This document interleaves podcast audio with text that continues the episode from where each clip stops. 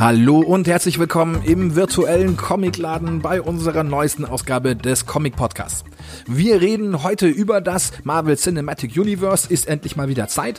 Wir reden über den zweiten Film in der Reihe. Nachdem wir neulich über Iron Man gesprochen haben, reden wir heute über den unglaublichen Hulk. Und ich habe mir auch wieder Verstärkung geholt. Ich habe heute den allerbesten Klaus dabei. Hi Klaus. Hi Marc, hallo. Der Klaus, der ist seit vielen, vielen, vielen Jahren mein allerbester Freund und auch ein super Comic-Fan, können wir so sagen, ne? Ja, auf jeden Fall. Comic-Fan, genau. Filme und Comics mittlerweile auch. Sehr gut, genau. Das heißt, eigentlich optimal so für euch, ne? Da habt ihr auch mal die Position, wie ist das, wenn jemand erstmal Filme anschaut und dann auf die Comics kommt. Und ja, wir reden heute ein bisschen über den unglaublichen Hulk. Das heißt, wir reden ein bisschen drüber, was ist passiert im Film. Ähm, wir gucken uns aber natürlich auch ein bisschen genauer an, wer sind denn die Figuren in diesem Film? Was haben die für eine Bedeutung und woher kommen die auch in den Comics? Ja, was ist da deren Hintergrund? Am Ende reden wir noch ein bisschen drüber, was der Hulk so bedeutet eigentlich. Ja, für was steht denn der Hulk? Denn es steht ja immer alles für irgendwas. Und am Schluss reden wir noch ein bisschen drüber, wie die Entwicklung vom Hulk aus diesem Film zum Hulk, den wir heute aus Avengers Infinity War und so weiter kennen. Wobei viel gesehen haben wir nicht im Infinity War, ne? Ja, nee, also im Infinity War ist er ja relativ schnell ausgenockt worden und danach ja. hat er sich ja vehement gewehrt dagegen, da wieder rauszukommen aus Banner. So ist es, genau so ist es. Aber wir greifen natürlich schon ein ganz klein bisschen vor. Ähm, reißen wir noch mal kurz ein bisschen die, die, die Handlung ab. Klaus, woran, woran erinnerst du dich noch? Was hast du noch im Kopf? Boah, also ich habe noch im Kopf auf jeden Fall, äh, dass es eine ziemlich massig heftige Schlägerei am Ende gab mit Abomination und dem Hulk. Das stimmt, das stimmt. Und dass man auf jeden Fall halt durch kurze Rückblende halt gesehen hat, wie er zum Hulk wird. Äh, genau, das finde find ich halt einige Jahre auf jeden Fall nach, nach seiner Verwandlung halt schon genau. spielt.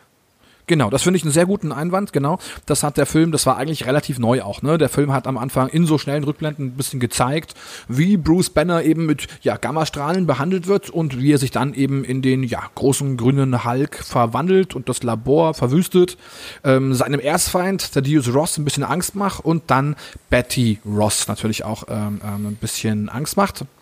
Betty Ross, die große Liebesgeschichte. Wie fandest du Betty Ross?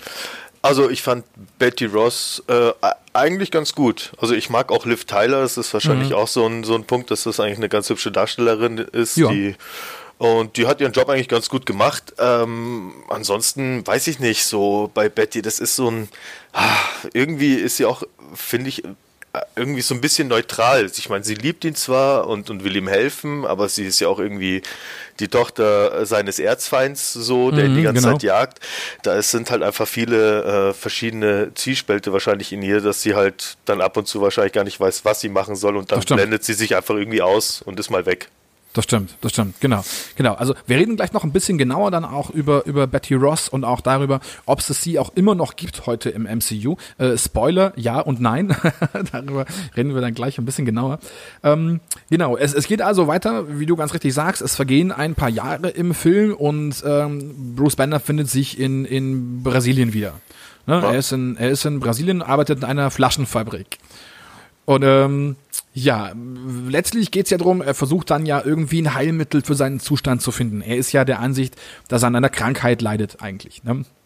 Und vielleicht hier mal so ein ganz interessantes Side-Fact, ich weiß nicht, ob du das schon wusstest, Klaus, ähm, in den Comics ist ja mehr oder minder Tony Stark schuld daran, dass Bruce Banner überhaupt zum Hulk wird. Okay. Hast du das schon mal gehört? Nee? Also, nö, wahrscheinlich. Also ich Ge wahrscheinlich könnte ich ich habe es gehört, habe ich es noch nicht, aber ich könnte mir jetzt vorstellen, genau. dass wahrscheinlich halt irgendwie es im Auftrag durch seine Waffen irgendwie Waffenproduktion ist, dass er halt was mit Gammastrahlen machen wollte oder so. Keine Ahnung, könnte ja, ich mir jetzt vorstellen. Ja, jein, also es ist tatsächlich so, dass sich quasi Tony Stark und Bruce Banner in den Comics schon kennen. Und äh, Bruce Banner baut eben diese ja, Gamma-Bombe ja letztlich. Und ähm, Tony Stark wiederum, er ist in dieser Zeit schon in seiner, in seiner Alkoholikerphase, er geht davon aus, dass Bruce Banner einige fatale Fehler in seinen Berechnungen angestellt hat und mhm. äh, schraubt daher mehr oder minder eigenmächtig am Versuchssetup herum. Äh, nur deshalb sozusagen explodiert die Gamma-Bombe viel zu früh, beim Test, bei dem Bruce Banner anwesend ist. Und deswegen wird Bruce Banner letztlich dann eben von dieser Gammastrahlung verseucht und dadurch zum Hulk. Okay. Das ist eine Story, die in den Comics kommt das erst fragt mich bitte auch nicht mehr nach dem genauen Story Arc. Ich müsste jetzt wirklich auch googeln. Ja, ich habe das gelesen und ähm, es ist dann eben schon so, dass das irgendwann publik wird quasi, aber erst, ich weiß nicht, das war auf jeden, auf keinen Fall vor dem Jahr 2000. Ich glaube noch später in den Comics, dass das quasi auch in so einer Art Retrospektive, in so einer Rückblende erklärt wird, dass eben Tony Stark da seine Finger dran hat und äh, drin hatte. Und als Bruce Banner das rausfindet, ist er erstmal leidlich angepisst. Überraschung, Überraschung. Ah, okay, aber in den Filmen ist es ja äh, nicht so ganz so dargestellt, nee, dann, gar nicht. oder? Weil nee, genau. Das sind ja genau. im Endeffekt verstehen sie sich ja super. Genau, richtig. Also so eine, so eine richtig ordentliche Origin zum Hulk haben wir ja sowieso nie bekommen in den Filmen. Also gut, wir hatten natürlich damals noch diesen Ang Lee-Film äh, äh mit Eric Boehner in der Hauptrolle. Ja, ja der ähm, nicht zum Marvel Cinematic Universe gehört. Ich, ich kann ihn unseren lieben Zuhörern trotzdem empfehlen. Es war ein ganz guter Film. Ang Lee hat sich halt mehr auf diese emotionale Seite von Bruce Banner äh, konzentriert, was auch, auch gut ist. Das hat er in den Comics auch. Ne? Ist ein sehr zerrissener Charakter, der nicht sehr glücklich ist im Regelfall. Wow. Und ähm, wie er war halt scheiße getrickst, der Film damals, ja. Also der Hulk sah echt nicht gut aus in dem Film, das war so ein bisschen das Problem. Äh, ja, eigentlich war es ganz gut. Es gab ja auch Victor Crusher Creel, den Absorbing Man und so im Film. Also eigentlich hatte der schon auch ein bisschen was zu bieten. Aber egal, ja. wir, reden, wir reden ja jetzt über den Incredible Hulk und da kriegen wir wirklich die Origin nur in so ein paar Rückblenden. Dass es keine neuen Hulk-Filme gibt, weißt du, woran das liegt? Nee, weiß ich nicht.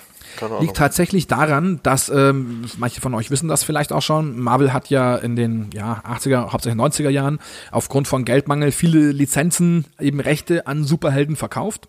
Und die Rechte des Hulk wurden damals an Universal verkauft. Und ähm, deswegen ist ja auch der Film sozusagen, The Incredible Hulk, ist von Universal mhm. und eben nicht von Disney Motion Pictures oder Marvel Studios. Und ja, die Rechte für den Hulk liegen bis heute tatsächlich bei Universal. Es gibt also ah. nur eine Ausleihlizenz, so ähnlich wie es mit Spider-Man von Sony aktuell ist. Okay, aber ich würde sagen, also ich glaube, nochmal eine Entstehungsgeschichte oder nochmal so eine Origin vom Hulk, glaube ich, wäre jetzt auch etwas zu spät. Ja, denkst du? Ja, würde ich sagen. Also ich okay. glaube nicht, dass also bestimmt wird es welche geben, die sich den auf jeden Fall anschauen, aber jetzt, um jetzt nochmal so ein Origin von Hulk zu machen, worin ich dann natürlich auch am liebsten den Hulk gespielt von äh, Mark Ruffalo äh, so ja, sehen wollen würde, ja, klar. glaube ich, fände ich jetzt einfach zu spät. Das ist ja, ja passt ja gar nicht mehr in den, in den zeitlichen Ablauf äh, der 10-Jahres-Timeline und allem möglichen. Das wäre irgendwie so gezwungen, ach, jetzt hauen wir noch mal ein bisschen Geld irgendwie für uns rein. Das finde ja, ich irgendwie nicht gut. Äh, ganz interessante Sichtweise, tatsächlich, ja, finde ich ganz spannend. Ähm, steht quasi ein bisschen zu den Plänen des, des MCU im Kontrast, weil zum Beispiel bekommen wir ja auch äh, 2020 wohl voraussichtlich einen Black Widow Solo-Film. Und sie ist ja nun genauso lange quasi dabei wie der Hulk und sie, für sie bekommen wir aber eine Origin Story. Aber kriegen aber wir dann eine Rückblende oder ist es, wird es dann eine, weiß man schon was darüber, was es, was es wird oder äh, würde einfach zeitlich weiter ablaufen? Ja, äh, wenig. Also es soll sich wohl so, so durchmischen. Also man soll wohl so Rückblenden bekommen äh, zu ihrer Story und dann soll sie aber quasi die Vergangenheit wieder einholen. Ich würde ja, ich würde ja eine Menge Geld darauf wetten, dass dann Jelena Belova dazu kommt, die die andere Black Widow, die Blonde, die Russin, die okay. es in den Comics gibt. Äh, quasi anderes Thema für einen anderen Podcast, aber ja, äh, äh, glaube ich, das kommen wird. Ich, ich verstehe auch, was du meinst mit dem Hulk. Das will vielleicht gar nicht mehr jeder sehen. Ich persönlich hätte mich gefreut und auch Mark Ruffalo, der jetzige Hulk-Darsteller im MCU, hat ja ganz lange ganz hart für einen eigenen Hulk-Film gekämpft. Und da das eben wegen dieser Rechte mit Universal nicht so einfach möglich war, hat man sich dann ja entschieden, diesen dreiteiligen Story Arc sozusagen mit ihm in andere Filme einzubauen, wo man quasi den ersten Teil in Thor Ragnarok gesehen hat und den zweiten Teil des Story Arcs in Infinity War und quasi jetzt in Avengers Endgame wird dann quasi dieser dreiteilige Story Arc vom Hulk abgeschlossen sein. Der das wohl damit enden dürfte, dass er zu Professor Hulk wird. Aber darüber reden wir in unserem Avengers Endgame Theorien Podcast, der äh, nächste Woche kommt. Oder übernächste. Schlagt mich nicht äh, äh, drauf fest. Nagelt mich nicht drauf fest, sagt man, ne? Ja, und der auch mit unserem allerbesten Klaus sein wird. Da wälzen wir ganz fleißig Theorien. Da freue ich ja, mich schon drauf. Freue ich mich auch schon drauf. Cool. Und genau, darüber reden wir dann nochmal ein bisschen genauer, auch über diesen Story-Arc, der mich bisher recht unbefriedigt zurücklässt. Ja, apropos unbefriedigt zurücklässt, so geht's auch dem äh, guten alten Brucey in Brasilien, denn er hat ja das grüne Monster noch immer nicht im Griff. Ne? Wenn er stinke sauer wird, dann wird er grün und groß und böse. Oder ja. nicht böse, aber gewaltbereit, sagen wir mal. Ja, und ja. dann haben wir natürlich General Thaddeus Ross, der ihn unerbittlich jagt. Gespielt von Oscar-Preisträger William Hurt bis heute, ja, haben ihn ja im Civil War nochmal gesehen. Im Infinity War haben wir ihn auch kurz gesehen, ne? Als, da weiß als, ich jetzt gar nicht mehr genau. Ich überlege ja, kurz, gerade. als Hologramm haben wir ihn kurz gesehen. Mm. Als, als Ja, stimmt, Captain America. Ja, und die genau. Widow und so da wieder auftauchen. Das und der ihm sagt, ihr seid ja quasi Verbrecher. Und er sagt so, ja gut, aber wir sind halt deine einzige Chance. Ja. Genau, sehr, sehr, sehr stark gespielt, sehr, sehr stark gespielt, auch mit so einer glaubhaften Entwicklung, ne? weil in, in, in Incredible Hulk war er noch Lieutenant General Thaddeus Ross und später war er dann ja State Secretary. Also er ist quasi vom Militär zu einer ja, politischen Laufbahn gewechselt, was ich gut und glaubwürdig finde. Und man darf ja gespannt sein, wenn es um Thaddeus Ross geht. Wer die Comics liest, weiß ja, der wird später zum Red Hulk. So, glaubst du, wir kriegen den Red Hulk noch zu sehen äh, im MCU? Pah, also ich, ich, ich, ich traue es ihnen auf jeden Fall zu und ich, ich, ich würde mich auf jeden Fall freuen, weil es Ja, hat, ich habe habe jetzt den Red Hulk jetzt noch nur in den Comics, die ich jetzt äh, aktuell hier so habe, eigentlich schon so als vollwertiges Mitglied äh, immer schon erlebt, aber Ja, nie, ja. wie er jetzt entstanden ist oder sowas und wie es dazu kam, dass es zum Red Hulk auch wird und das würde mich schon, würde mich schon interessieren und wäre bestimmt im Film auch ziemlich geil, wenn dann nochmal ein neuer Hulk auftaucht.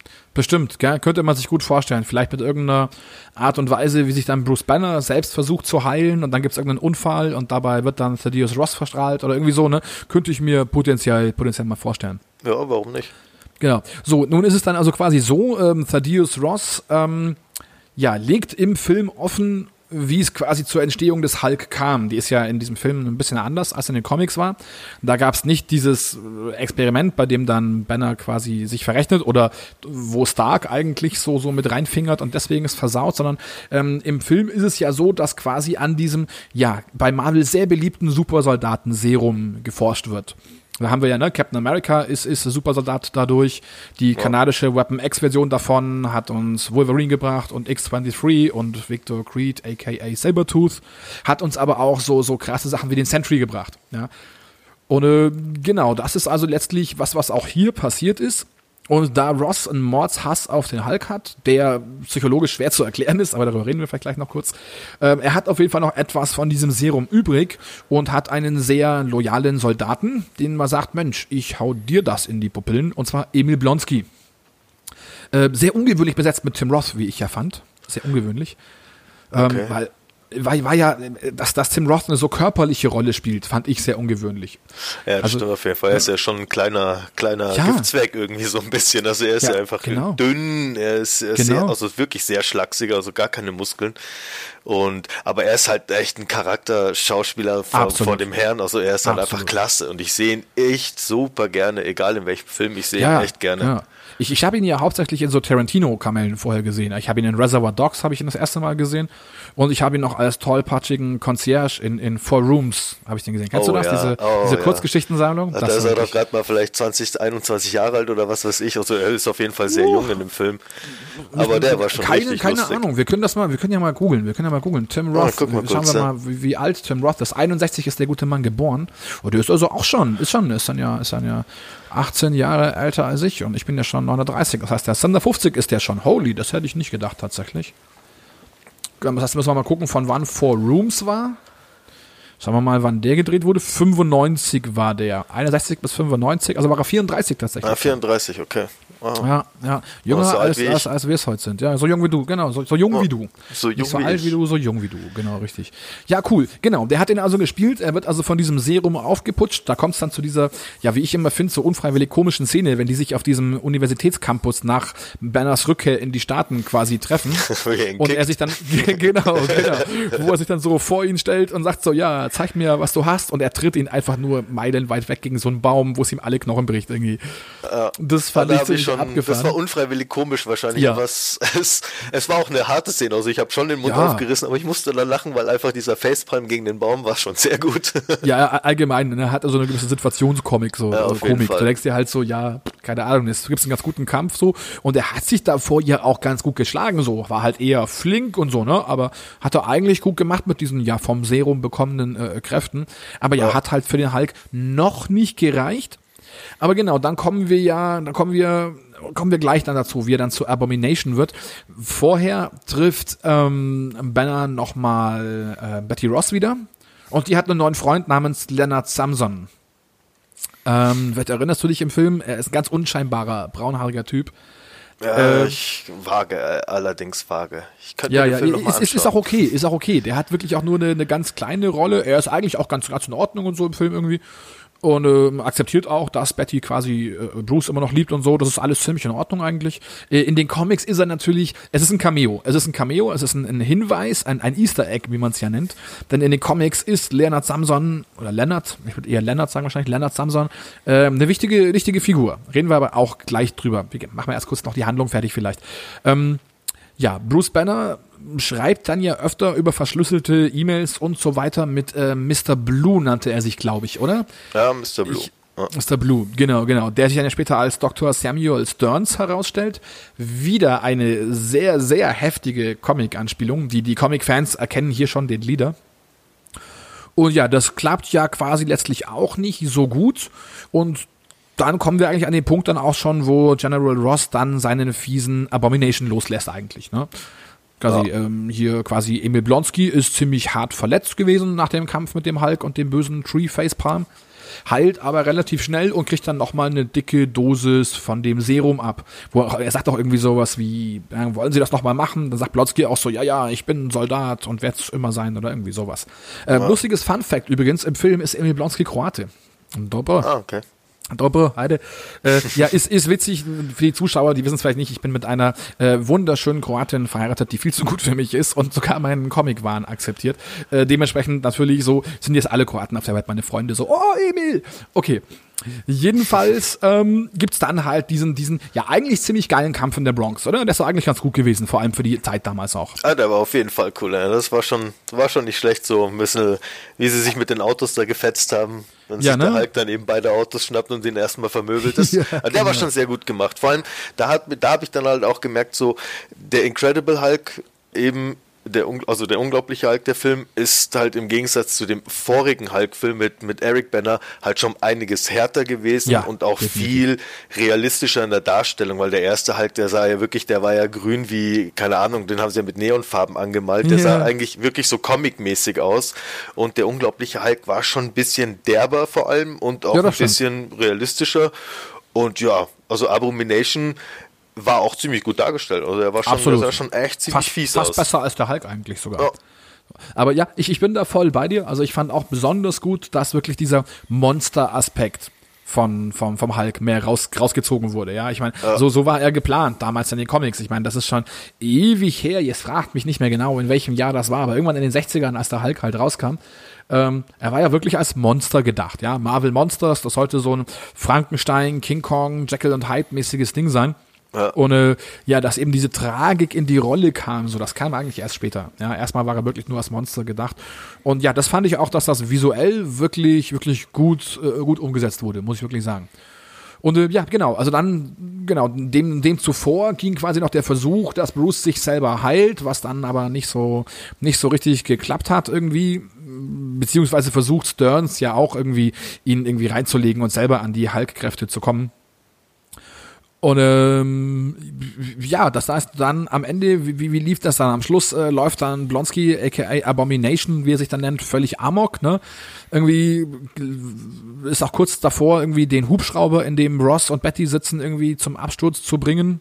Ja, und genau. da schafft es dann eigentlich dann der Hulk, ihn dann quasi zu besiegen mit so einer da riesigen, so einer, so einer da, Hafenkette oder sowas. Da kriegen das, wir, ne? glaube ich, auch das erste Mal, in dem Film kriegen wir das erste Mal den Hulk-Smash, glaube ich, zu sehen. Ich glaube, den haut er doch da Vollgas raus. Stimmt, du meinst, du meinst diesen Clap, oder? Wo, er, wo er so, Clap, so quasi das Feuer klatscht. löscht quasi, ja, genau. als wären sie quasi in dem Hubschrauber verbrannt oder ja, explodiert genau, genau, oder so stimmt, etwas. Genau sowas. Genau, ja, genau, das genau. stimmt, stimmt, genau. Genau, und dann, nachdem das dann durch ist, ja, flüchtet Bruce Banner wieder, diesmal nach Kanada und äh, da lernt er jetzt ja quasi dann zum ersten Mal mit diesen Meditationstechniken von diesem Brasilianer, von diesem Guru, nicht mehr quasi seine Wut im Zaum zu halten, sondern sich vielmehr kontrolliert in den Hulk und zurück zu verwandeln. Da sehen wir quasi eine letzte Szene, glaube ich, ne, wie er so atmet und seine also Augen ich, dann grün ich, werden, während er so lächelt. Irgendwie. Ich Oh, ich bin mir da gar ja, nicht mehr so sicher, ob das, der Anf ob das am Anfang oder tatsächlich nee, am das Ende ist das Ende. Ja, das ist das Ende. Das ganz, ja, das ist ganz sicher das Ende. Ja, das, das ist okay. ganz sicher das Ende. Ah ja, stimmt. Ja, ja, ja, ja, ja alles genau. klar. Ja, das ist das Ende. Ja. Und dann kriegen wir, hoppala, jetzt bin ich gegen das Mikro gestoßen. Das habt ihr jetzt wahrscheinlich alle gehört, ihr armen Zuhörer. Aber naja, so ist das live. Ja, ähm, genau. Dann gibt's quasi noch ganz am Schluss dann die, die Post-Credit-Scene gibt's dann ja noch, wo man dann General Ross sieht in der Bar, wie er sich gerade betrinkt. Und dann genau. kommt ja Tony Stark rein, ne, aka Iron Man, der ihm dann eben erzählt so, dass es für seine Lösung durchaus Probleme gibt. nee, andersrum, dass es für seine Probleme durchaus Lösungen gibt, weil da nämlich geplant ist, so ein Team zusammenzustellen, so ein ominöses. Was könnte das yeah. für ein Team sein? Da, genau. Ich würde jetzt mal sagen, die Avengers. Das könnten die Avengers sein, genau. Und schön, dass jemand Avengers sagt. Ja, ich kriege immer so ein bisschen so innerliche Magenkrämpfe, wenn jemand Avengers sagt. Da muss ich immer ein bisschen weinen. So, ähm, ja, cool. Reden wir kurz ein bisschen über die wichtigen Figuren. Reden wir kurz ein bisschen über den Hulk. Reden wir ein bisschen über den Elefanten im Raum, Edward Norton, der dann quasi ausgetauscht wurde gegen Mark Ruffalo. Wie stehen wir denn dazu? Wie finden wir das denn? Also Edward Norton mag ich, alles wunderbar aber er war schon in dem Film für mich nicht äh, Bruce Banner. Das hat er hat nicht besetzt, ne? wirklich so gepasst. Als Hulk sah er tatsächlich cool aus. Auf jeden Fall hat er mir gefallen so und haben sie ihn gut, haben sie ihn gut äh, umgewandelt so mhm. von seinen Zügen. Aber als Bruce Banner das ist, das ist, nee, das hat einfach, das hat irgendwie optisch schon nicht so richtig gepasst. Er ist mhm. ein guter Schauspieler, keine Frage, und ja. der hat den Job auch gut gemacht, deswegen, da kann er nichts dafür, dass er nicht wie Bruce Banner ausschaut, aber ähm, ja, ich fand ihn gut, aber optisch hat es halt irgendwie nicht so gepasst, finde ich. Ja, ganz, ganz interessantes Detail, dass du auch sagst irgendwie, also du fandest auch, man hat dann in quasi im, im transformierten Hulk, hast du, hast du da noch, noch, noch Edward Norton herauserkannt quasi? Ja, absolut. Den habe ich absolut, ja, und das mhm. hat mir echt gefallen. Das hat mir getaugt, weil da hat man einfach diesen, da hat man gesehen, so, ah, so würde, so würde Edward Norton auch schon, wenn er ja, richtig böse auf Anabolika wäre wahrscheinlich. ja, dann bin ich wahrscheinlich so, ein, so ein visueller Legastheniker. So, ich habe da, ich habe da gar keinen Edward Norton mehr, mehr rauserkannt irgendwie. Und, und mir geht's wie dir. Mir geht's wie dir. Also ich bin, ich bin großer Edward Norton Fan. Er hat ganz, ganz fantastische Filme gedreht. Es ist ein, ein großartiger Schauspieler. Um, ich fand damals Twilight zum Beispiel mega gut. Hast du den gesehen mit, mit Richard Gere, wo er äh, äh, im Knast sitzt und ihn als Anwalt quasi Ach, beauftragt, ja, um seine Unschuld zu beweisen und so. Zwielicht. Ah ja, ja, genau, genau, Zwie ja, genau, Zwielicht. Äh, genau, oh, der war, also ja, da der war, ich, stark, also wer so. den noch nicht gesehen haben sollte, ja, sollte den auf jeden genau. Fall angucken, weil ich war baff. Ja, also, Morse Twist, wirklich starker Film. Starker mega Film. Rolle, die er da gespielt hat. Ja, und einer der letzten großen Filme mit, mit Richard Gere, ne? Das war ja auch so eine Ikone der 90er, die dann irgendwie so ein bisschen bisschen ja, verschwunden stimmt. ist. Den gibt es eigentlich heute nicht mehr. Also ich war jetzt noch nie so ein Richard Gere-Fan, so richtig, weil er den. war ja schon eher so für die Frauenwelt, war er schon so. Ja, ich mochte den aber trotzdem. Äh, ich ich habe damals, da war ich auch noch jung, da habe ich diesen Mr. Jones gesehen, da spielte so einen manisch-depressiven irgendwie und den fand ich irgendwie ganz toll, den Film so. Also ich, okay, ich mochte irgendwie seinen Ausdruck oder ich fand auch, es gab ein äh, Atemlos, das war eigentlich mal ein Film mit, mit, ähm, mein Gott, wie heißt dieser Alain Delon, diesen hier aus, ne, aus den 70ern, so diesem okay. mega bekannten mhm. französischen Darsteller. Und ja. da gab es ein Remake von Atemlos, dem Film, und da hat Richard Gere die Hauptrolle gespielt und das hat er mega gut gemacht. Das fand ich echt stark. Genau, aber genau, also Edward Norton, genau, starker Schauspieler, aber nicht vielleicht der beste Bruce Banner, den es jetzt so auf dieser Welt überhaupt irgendwie gibt, ja. Ähm, mich würde jetzt doch nochmal interessieren, ich muss es noch, ich, ich, ich google das nochmal, ja. Ich will es nochmal googeln, wann der erste Hulk, wann der das erste Mal in den ähm, Comics vorkam. Lass mich mal gucken. Marvel Wikia Hulk. Der Hulk. Übrigens noch ein nettes kleines äh, äh, Side-Fact vielleicht, wer das noch nicht weiß. Ähm, die Stimme von, vom Hulk dann, also wenn im Incredible Hulk der Hulk wirklich als Hulk ausgedingst war, war Lou Ferrigno.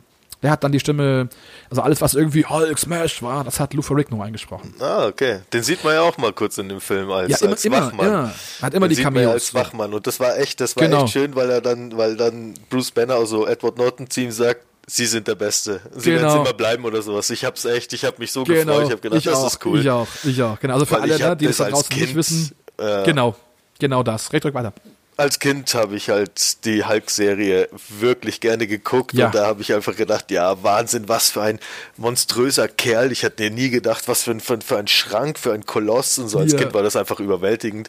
Wenn ich es jetzt angucke, denke ich mir, ei, ei, ei, ei, ei. Ja, ja, aber es bleibt Kult, es bleibt einfach Kult. Ja, ja, heute ist das eher schon so wie Adam West komisch. als Batman, das bleibt genau, einfach. Genau, Genau, das ist heute fast schon unfreiwillig komisch so ein bisschen. Oh, ja. Aber damals war das toll. Und das war eine der ganz wenigen Serien, die ich auch mit meiner Mutter manchmal geschaut habe und so. Das war so, ja, extra Kindheitserinnerung. Genau, war ganz, ganz toll. Der, wer war denn der Typ, der damals den Bruce Banner gespielt hat? Ich der hat das auch ganz grade, gut gemacht. Ich so. wollte es gerade fragen. Der hat den Typ eigentlich, fragen. können wir mal kurz rausfinden vielleicht. Schauen wir das auch noch nach. Wenn wir schon dabei sind, sind wir extrem gut vorbereitet, gell? dann äh, googeln wir das halt auch noch.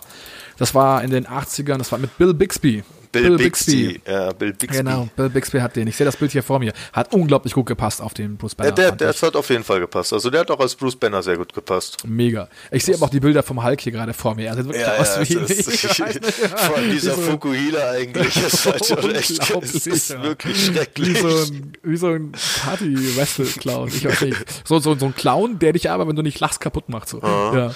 Aber auch, auch ein kleiner, so ein kleiner Side-Fact von mir jetzt, äh, dass äh, Lou Ferrigno ist ja extrem schwerhörig, schon seit ah, seiner ja? Kindheit. Ja, der mhm. hat schon seit seiner Kindheit hat er hat er ähm, Hörgeräte und ah, ohne ah, ja. die äh, ist wirklich, ist er quasi taub. Also kannst ihn anbrüllen, er wird ah. sich wahrscheinlich nicht hören. Das hat ganz er, dunkel, ganz weit hinten in meinem Kopf klingelt. Ah, irgendwas. das kam mal bei Vielleicht habe ich es mal gelesen. Bumping Iron bei dem, bei dem Film mit Arnold Schwarzenegger und also dem, dem, dem Bodybuilder-Film.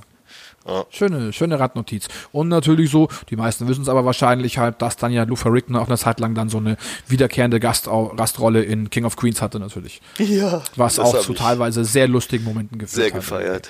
Die Tratsch-Tante.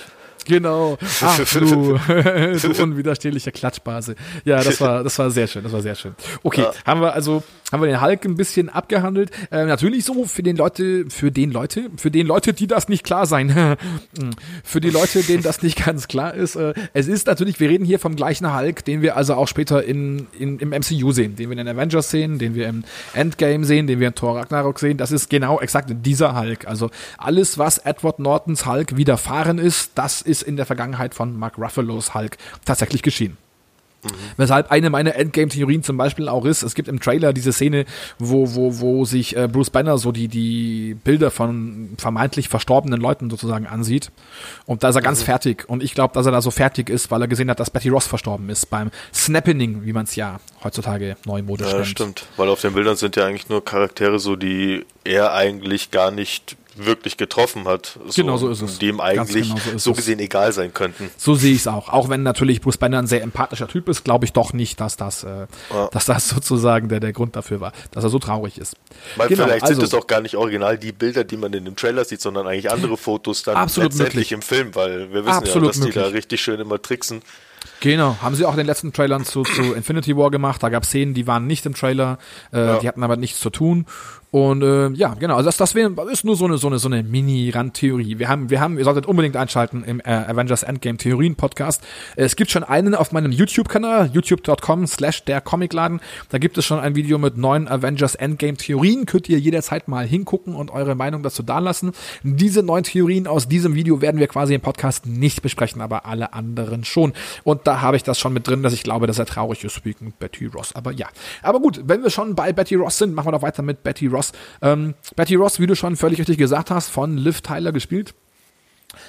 Für mich trotzdem immer irgendwie ein schwieriger Charakter. Also ähm, mir war die immer ein bisschen zu unnahbar. Ja, mir war die immer zu. Ich habe die Liebe nicht gespürt. Ja, I didn't feel the love. Nicht so wie also zwischen Widow und Banner. Das knistert doch viel besser jetzt, oder in den neuen Filmen. Ja, ja, das auf jeden Fall. Das stimmt. Deswegen meine ich ja, es ist eine, sie war immer so ein bisschen neutral, finde ich einfach. Ja, ja, da, da bin ich bei dir, das, das sehe ich ähnlich. Klar, ist der Rolle ein bisschen geschuldet, ne? Sie ist die Tochter des Erz, Erzfeinds quasi und versteht irgendwie beide Seiten, ergreift aber irgendwie auch nie Partei. Also im Film irgendwie so, nicht so richtig, richtig, richtig. Klar, nach dieser ganzen Universitäts-Campus-Sache, wo ja Ross den Hulk so stark angreift, dass sie selbst mit in Gefahr gerät, dann, dann haben wir ja quasi so eine King Kong-Szene, ne? Er, er, er rettet sie dann und dann ja. hüpft er irgendwo, was weiß ich, auf irgendeinen so Berg drauf, in so eine Höhle, wo sie die Nacht verbringen, wo sie erstmal Angst vorm Hulk hat, bis sie merkt, oh, der tut mir ja quasi nix. Und dann hat man quasi diese ja halbwegs berühmte Szene, wie sie sich ja quasi draußen neben ihn setzt. Und das ist ja eins zu eins, ist das ja eins zu eins, ist das ja ähm, die King Kong Neuverfilmung mit Naomi Watts. Das ist ja die exakt ja. gleiche Szene eigentlich, oder? Ja, das stimmt. Also weiß ob du den gesehen hast, oder ob ihr da draußen den gesehen habt. Den habe ich auf jeden Fall, ja, ich habe ihn schon gesehen. Also war, war, der, war der von Peter Jackson der? Genau, der von Peter schon, Jackson war das. Ja, genau, ja. richtig, richtig, richtig. Peter Jackson, der für mich immer so ein bisschen überschätzt ist, muss ich sagen. Also er hat, er hat das Herr der Ringe-Ding echt toll gemacht, aber sonst finde ich jetzt nicht, dass der sich mit Mords Ruhm bekleckert hat, gell? Aber ja, genau. So, okay. Dann, ähm, dann ähm, schauen wir mal weiter. Jetzt äh, habe ich gerade eine Nachricht gekriegt. Und natürlich bin ich so ein Social Media Addict, dass ich reingucken muss, gell? Äh, ging um eine Frage quasi zu meinem Mikro, aber ich glaube, das ist schon okay das äh, quasi für euch da draußen, die sowas interessiert. Wir haben natürlich beide unsere jeweiligen Mikros an unseren Rechnern. Wir sitzen nicht im gleichen Raum, der Klaus Nein. und ich. Wir sind räumlich leider ein wir bisschen getrennt. Einige Kilometer weit voneinander getrennt, leider. Nicht, nicht, mega, mega, mega weit, aber so weit, dass halt so ein ganz schnelles Rüberhüppen blöd ist. Und bei ihm setzt quasi mein Mikro manchmal aus. Ich hoffe bei euch nicht. Ich glaube, das liegt am Discord, das wir hier als Zwischenlösung verwenden. So, gut, Betty Ross, ich, ich finde, viel mehr gibt es zu der jetzt auch gar nicht zu sagen. Gell? Wir, wir wissen, dass sie im MCU existiert. Und ja, wieder mal so eine kleine Seitennotiz. Ähm, die Russo-Brüder, das sind die Regisseure von ähm, Captain America, Winter Soldier, Civil War, Avengers, Infinity War und Avengers Endgame so far. Und ähm, die wurden in einem Interview, ich glaube, entweder bei comicbook.com oder Collider, als von beiden, wurden sie gefragt nach dem Schicksal von zehn, ja, Nebenfiguren, ob die eben dieses Snapping, ja, so nennt man das, als, als Thanos geschnipst hat mit dem Infinity-Handschuh und das halbe Leben im Universum ausgelöscht hat, das nennt man eben das Snapping, ja, weil ein Snap ist eben ein Schnalzen und ein Happening, Snapping, ja, ihr versteht. Ich find's ganz cool.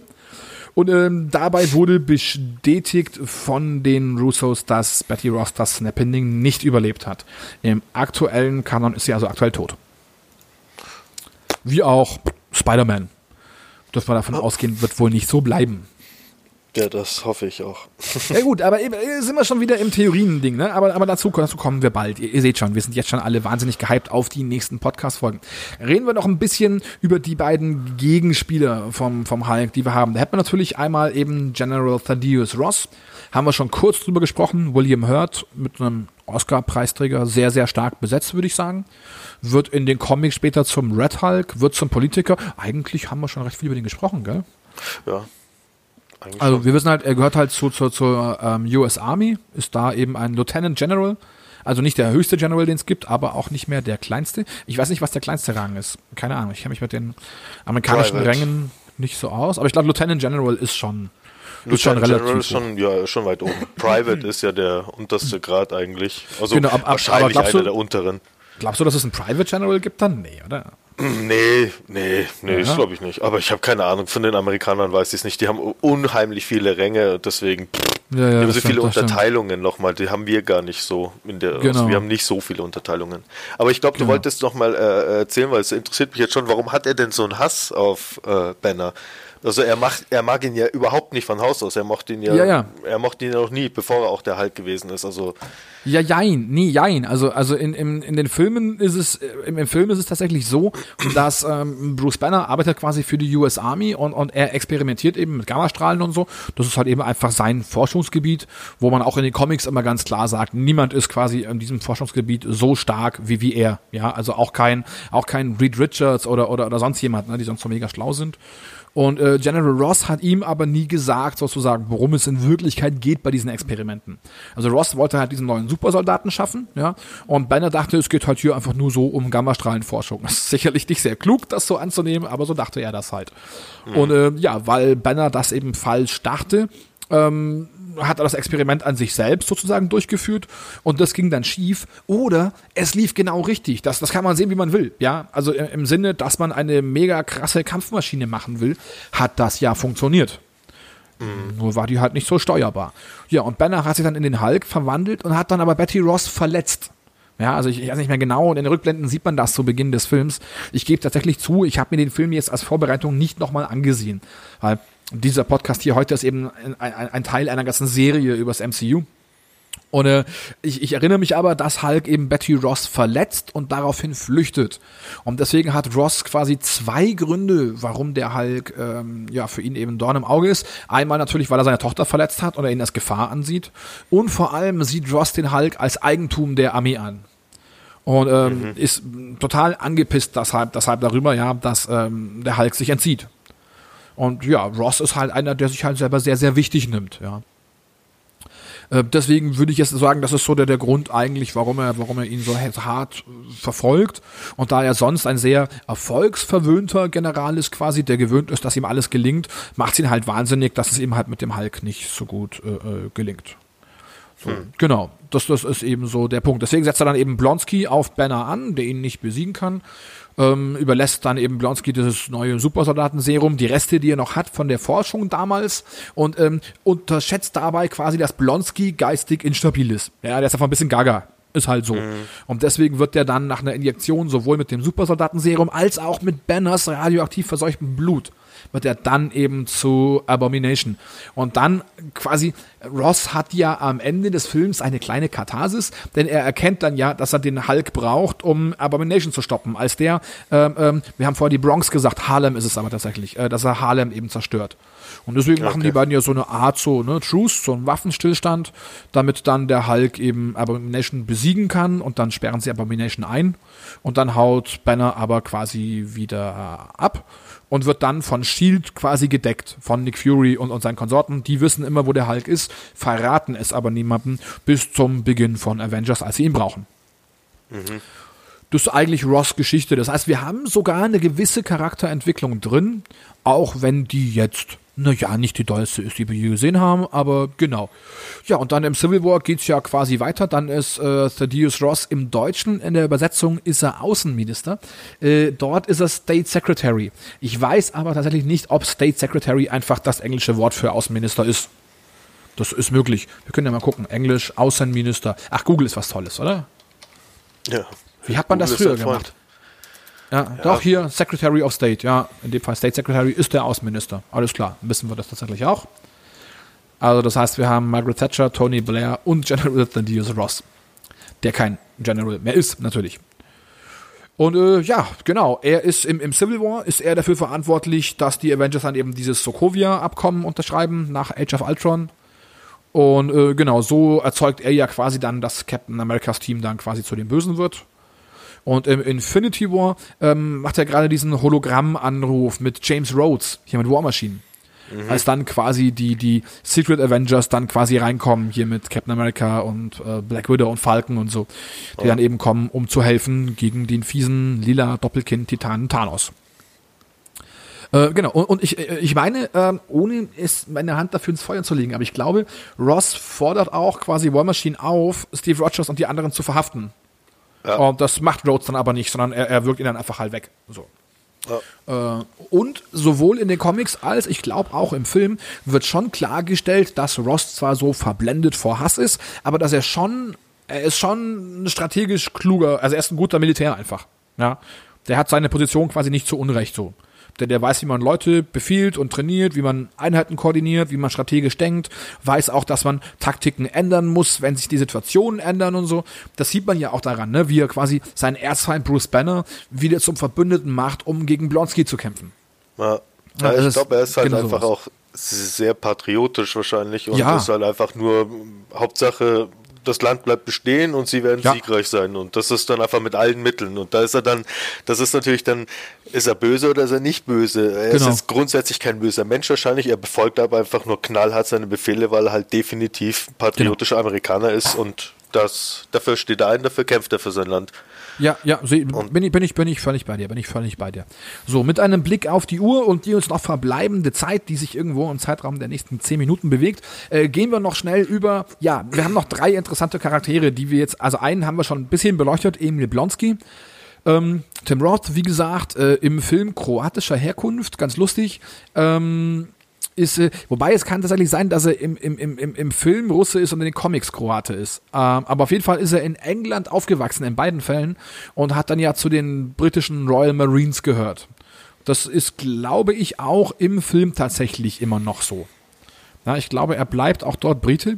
Ich glaube, er hat auch also er ist im Film, in, im Film ist er in Russland geboren, in England aufgewachsen ja, und ja, war bei den Royal Marines als genau. Teil eines SOCOM-Einsatzkommandos. Ja, ja, ja, verstehe. Okay, okay. Genau. Ähm, genau. Und er hat auf jeden Fall riesen Bock. Ähm, er hat sich quasi eh schon mal mit, mit, mit, mit, mit Banner angelegt. Hat deswegen auch so ein bisschen Hass auf den irgendwie, sucht Rache und so. Und deswegen hat er auch Bock, sich jeden Scheiß in die Venen knallen zu lassen, so, ne? ohne Rücksicht darauf, was äh, äh, passiert. Und er kriegt ja dieses äh, Serum auch von Samuel Stearns, Mr. Blue, über den wir quasi gleich nochmal ganz kurz sprechen. Aber ja, quasi Samuel Stearns ist schuld daran, dass er zu einer Abomination gehört. Und Abomination ist ja im Englischen, was ist das? Eine, eine, eine ja, Missgeburt eigentlich, oder? Würde ich sagen. Also. Ja. So, ja. ich, ich, ich google es mal nochmal wieder, dass ich keinen kein Quatsch erzähle, aber ja, ein Gräuel. Ja, okay, wird jetzt, Entschuldigung, bei Missgeburt ist zu, zu, hart gesagt, aber ja, Abscheulichkeit, Abscheu, Verabscheuung, Gräuel. So ist es jetzt hier mal in, was das, was Wikipedia gleich mal so rausgibt. Ich gucke mal eins weiter, Dick CC. Ja, Schändlichkeit, Abscheulichkeit, sowas. Genau, also was ganz widerliches, so. Und äh, den gibt's hier in den Comics auch ewig. Da habe ich jetzt wieder, tja, kann ich wieder auf meinen YouTube-Kanal verweisen, ähm, ähm, in meine große Marvel-Enzyklopädie. Da ist er wirklich in Folge 1, Episode 1, die erste Figur, über die jemals gesprochen wird. Gibt's auch seit den 60ern. Also den Hulk gibt's seit 1961 oder 62. Und relativ direkt danach, ein, zwei, drei Jahre später, kam auch schon Abomination. Der ist also einer der ältesten Superschurken, die Marvel überhaupt zu bieten hat. Ne? Fast 60 Jahre alt. Krass Schon. eigentlich. Nicht schlecht. Geil? Ja, finde ich auch ganz spannend. Gut, dann brauchen wir, glaube ich, über, über Abomination auch nicht mehr sehr viel mehr sagen. Ne? Blonsky wird zu Abomination, ist geistig halt ein bisschen gaga, rastet komplett aus, legt Harlem in Schutt und Asche, bis Ross sich quasi mit dem Hulk verbündet und der Sache einen Riegel vorschiebt. Dann haben wir noch zwei, ja, Minor Characters. Einer ist wirklich mini, mini Minor, das ist Leonard Samson. Und Leonard Samson, von Ty Burrell dargestellt im, im Film, äh, weiß ich natürlich, weil ich es nebenbei offen gehabt habe, sonst hätte ich den Charakter wirklich nicht mehr gewusst, ja. Und ähm, das ist deshalb sehr interessant. Er ist ja der neue Love Interest von Betty Ross, also sie ist quasi mit ihm zusammen, als Hulk sie wieder trifft. Und ähm, das war es eigentlich dann quasi im Film auch schon. Also es gibt ja immer so eine, ihr könnt mal gucken, es gibt so eine Marvel-Filme-Wiki da steht nicht mal was drin zu ihm. Ja, da ist ein Bild von ihm drin und wie der Schauspieler heißt und, und that's it. Das war's. Ja, ich kann euch noch sagen, dass der deutsche Sprecher von ihm Bernd Vollbrecht heißt und äh, das äh, war's dann. Ja, mehr steht nicht drin. Ähm, er ist aber auch ein Doktor und äh, genau genommen in den Comics ist er ein Doktor der Psychologie. Das ist, äh, das kann im Film genauso sein. Vielleicht wird's erwähnt. Ich weiß es nicht mehr sicher. Ist aber de facto so in den Comics. Und in den Comics ist es so, dass ähm, er ebenfalls mit mit Betty Ross zusammen ist eine Zeit lang und ähm, es ist dann so, dass, dass er denkt, dass er einen Weg gefunden hat, wie er den Hulk heilen könnte. Also wie er Bruce Banner heilen könnte. Der Hulk will ja nicht von Bruce Banner geheilt werden, sondern andersrum. Und ähm, der baut so eine Art, irgendwie so, so ein Strahlending, sie, ich weiß nicht mehr, die bauen immer alle Mega-Maschinen, ja, keine Ahnung, wie die das immer alle machen, aber die bauen immer hier, ich baue jetzt eine super Gamma-Endstrahlungsheilmaschine, was weiß ich, ja. Und die baut er irgendwie und, und, und Banner macht dann auch mit. Und es klappt auch erstmal in den Comics. Banner wird dann wieder normal, ist dann nicht mehr der Hulk. Und ähm, sowohl quasi so, also äh, Samson selber stellt es immer so halb als Unfall und halb als wissenschaftliche Neugier dar. Ähm, Bruce Banner selbst wirft Samson später vor, dass er wohl auch irgendein unterbewusstes Verlangen danach hatte, irgendwie ein Superheld zu sein oder so. Jedenfalls infiziert sich dann Leonard Samson mit dieser Maschine, der dreht die quasi um und sagt, ich injiziere mir das jetzt auch. Und dann äh, wird er ja von dem vorher eher so kleinen Pioni Leonard Samson zum fetten Leonard Samson, der dann auch richtig groß wird. Er hat also grüne lange Haare immer. Seine Haare sind dann ganz grün. Und dann mhm. ist er mhm. halt auch, ja, mega stark. Gehört dann auch zu den Gamma-Monstern quasi.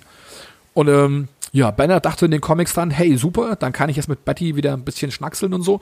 Die findet aber immer noch Doc Samson besser als ihn. Und deswegen ist Banner dann angepisst und äh, äh, ja, keine Ahnung, setzt sich dann selber eben auch wieder Gammastrahlung aus und wird dann halt auch wieder zum Hulk.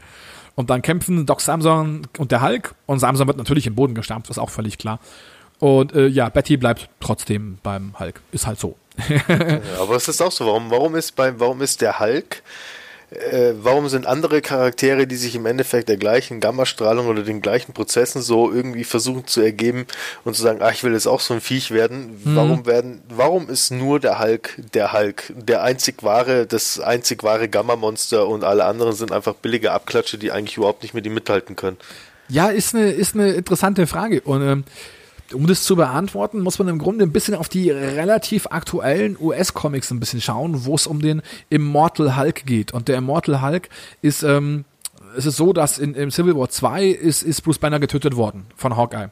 Im, im mhm. Grunde auf, auf Bitten von Bruce Banner. Ja, er hat mal zu Hawkeye gesagt, wann immer ich wieder total ausraste, dann habe ich hier so einen speziellen Pfeil aus, äh, äh was weiß ich, Adamantium oder keine Ahnung, den schießt du mir dann einfach ins fiese Gesicht, wenn es wieder soweit sein sollte.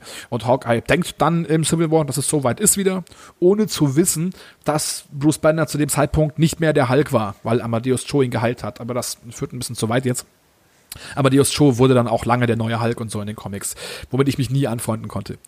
Und ähm, jedenfalls kommt Bruce Banner wieder ins Leben zurück äh, äh, unter dem Decknamen eben The Immortal Hulk. Ist ziemlich krass, weil er quasi im vollen Bewusstsein von von Hulk, von von Bruce Banners äh, äh, ja eben Bewusstsein eben ist, ne? Und nicht mehr quasi nur Hulk Smash, sondern er ist sehr äh, äh, akkurat, er kann sich sehr eloquent, er kann sich prima ausdrücken und hat Bock drauf, sich an allen zu rächen, die ihn halt getötet haben. Geht entsprechend krass aus und ähm, ja, dabei wird die These aufgestellt, dass der Hulk halt so ein mythisches Monster ist, das durchaus schon irgendwie so teils auch in Banner war, bevor es diesen Gammastrahlenunfall gab. Das ist mhm. was, das hat Marvel in den letzten Jahren ganz gerne gemacht. Das haben sie auch in dieser Spider-Verse-Story, 2014 war das, haben sie das auch mit Spider-Man gemacht.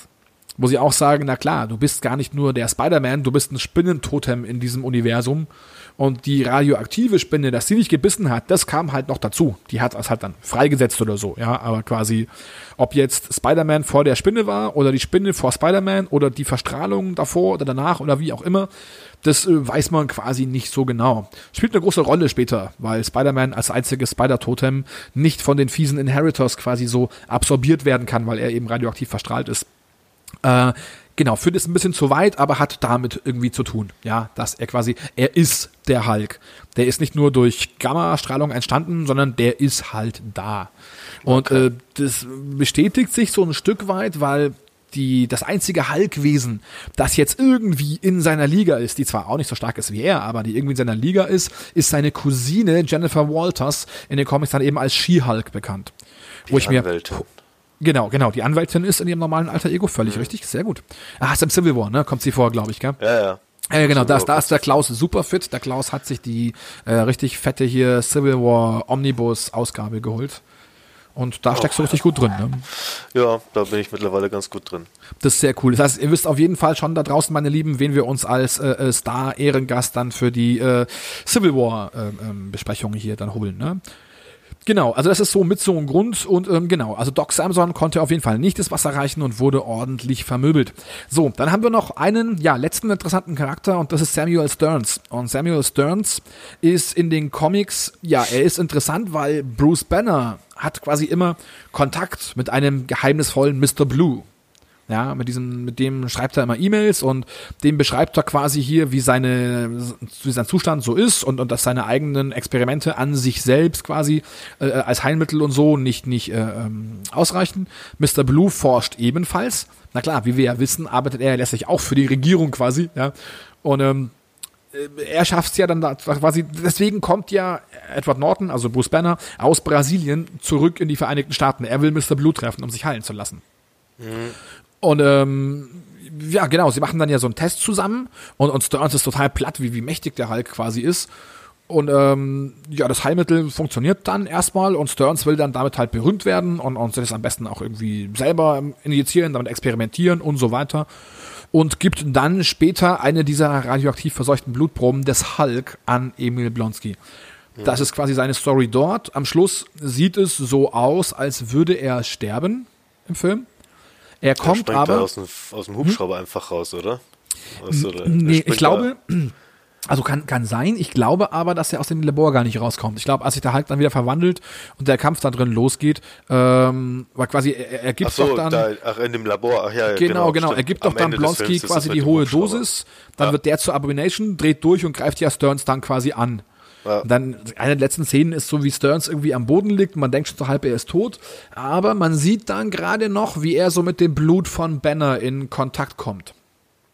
Und äh, das ist eben wieder so ein Easter Egg, ähnlich wie bei Doc Samson, auf die Comics. Denn ähm, Samuel Stearns ist in den Comics ein, ein Schurke später, und zwar der Leader, also der Anführer sozusagen genannt. Mhm. Später wird er auch zum Red Leader irgendwann mal. Oder ja, er ist eben in den Comics, äh, wird er auch mit Gammastrahlung infiziert. Natürlich, alles, was halkig ist, ist Gammastrahlung, die im echten Leben tödlich ist. Also bitte geht jetzt nicht zwei Millionen Mal zum Röntgen in der Hoffnung, dass ihr zum Hulk werdet. Äh, es funktioniert nicht, ihr sterbt. Ja, jedenfalls in den Comics sterben sie nicht und äh, da wird er halt eben zum Leader und er kriegt dann so einen riesengroßen Kopf. Und das ist ganz witzig, weil er zuvor als Forscher total schlecht war. Also er war sogar ein schlechter Schüler und so und war eher so ein bisschen langsam im Kopf, ne? Und durch diese Gammastrahlung kriegt er dann so einen riesen Kopf, so eine riesengroße Stirn und so und hat dann irgendwie die Fähigkeit, so akkurat wie ein Computer irgendwie zu rechnen. so. Also er ist dann richtig krass. Das geht später so weit, dass wieder General Ross ja, nimmt ihn später als Red Hulk irgendwie mit, so als strategischen Berater und der wird dann vom Punisher auch irgendwie mal umgebracht und dann, dann von Ross Schrägstrich Red Hulk wieder neu belebt. Äh, der ist später Teil der Thunderbolts und so weiter. Also der kommt wirklich immer wieder vor und ist so ein teiltragischer Charakter irgendwie. Weil erst seit er klug ist, halt will mit ihm irgendjemand was anfangen, aber wegen ihm selbst als Person ne, will ihn halt keiner. Genau, dann, ich glaube, wir haben dann alle wichtigen Figuren. Oder fällt dir jetzt noch jemand ganz Wichtiges ein irgendwie? Ja, im Endeffekt, wir haben, wir haben Ross, wir haben Blonsky, Stearns, genau. Samson. Stanley. Ja gut, Stanley ist halt sein sein der Freund, aus dem, oder? Der aus dem Restaurant halt, da, oder was war das? Genau, der, ja, ja, ja, der ihm dann den Unterschlupf halt gewährt. Ja, ja, ja, richtig, richtig. Und dann haben wir stimmt, noch Tony Stark, stimmt. der am Ende kommt natürlich. Genau, da haben wir Tony Stark, genau, aber gut, das ist, ist eine Post-Credit-Scene. Ich glaube, über Tony Stark haben wir in der ja, letzten oder vorletzten äh, Ausgabe des Podcasts schon recht ausführlich gesprochen, mit der Sylvia dabei, das war sehr lustig. Und äh, ja, genau, das war quasi die, die, die Post, oder halt, man nennt das ja nicht immer Post, das ist ja ein Mid-Credit eigentlich, ne, nicht ein Post-Credit. Das lief ja quasi nicht, nachdem alles abgelaufen ist, sondern nachdem so die, die ersten Logos durchlaufen. Ne? Dann ist es ja ein Mid-Credit, glaube ich. Ja, genau. Ja, glaub schon. Ja, die genau. Post-Credit ist nach den ganzen Dingern. Ja. Nach genau, genau. Ja. Ähm, ja. Genau, was ich, äh, was ich noch weiß, ist, ähm, was ich noch weiß, ist, das haben wir ja schon gesagt, ne, dass die Rechte vom Hulk bei Universal liegen. Das haben wir ja schon gesagt.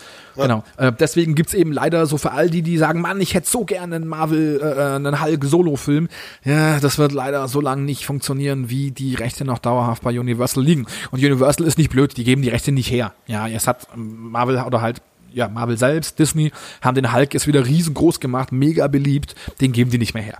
Ja, das ist äh, das wie mit Spider-Man. Ist eine ganz, ganz schwierige Situation. Über die reden wir hier auch im MCU, wenn wir dann über Spider-Man Homecoming reden. Sind noch ein paar Folgen bis dahin, 15 oder so. Aber äh, ja, darüber reden wir dann auch. Das ist auch eine ganz blöde Situation, weil das war ein limitierter Vertrag mit Spider-Man, dreieinhalb Filme quasi. Die dreieinhalb Filme waren eben Homecoming, Infinity War und Endgame plus der Auftritt im Civil War. Und ja, nach Endgame ist der Spidey-Vertrag vorbei mit dem MCU und Sony. Das heißt, werden wir auch sehen.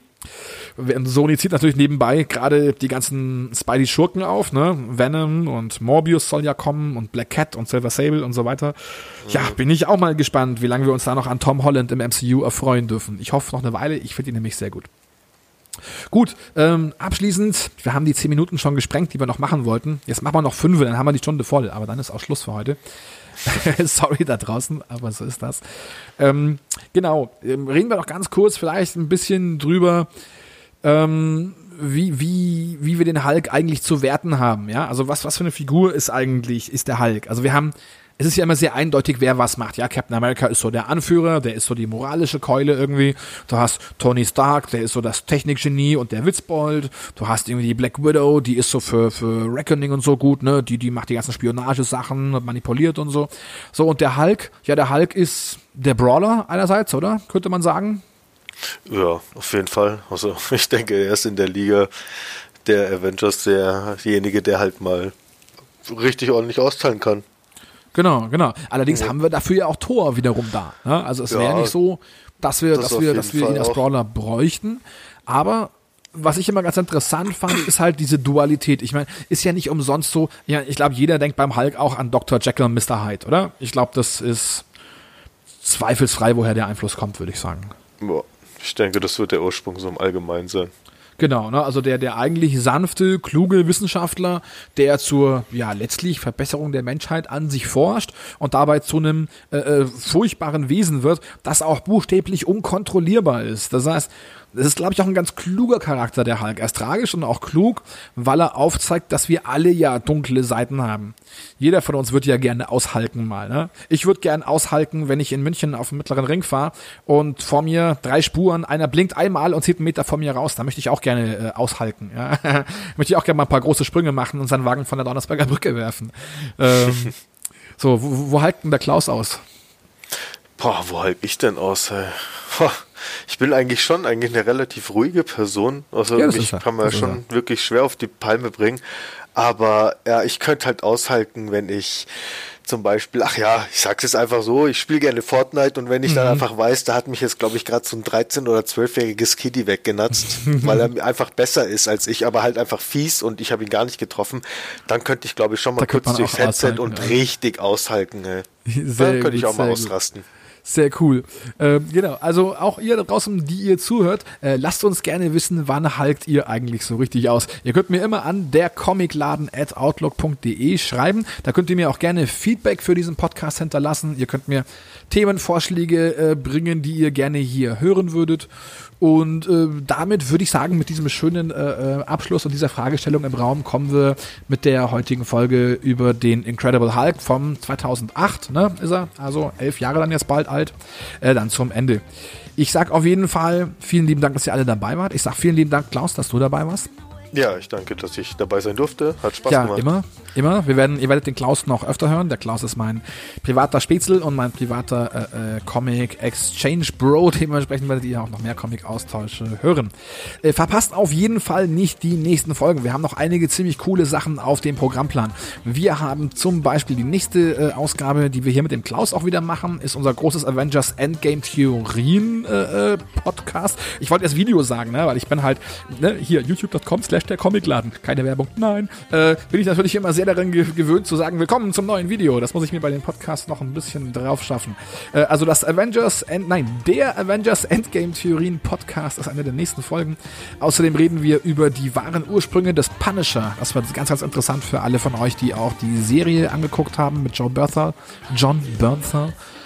Und äh, ja, wir reden natürlich weiter über alle Filme des MCU und überhaupt über alles, was Comic-Fans und Nerds Spaß macht.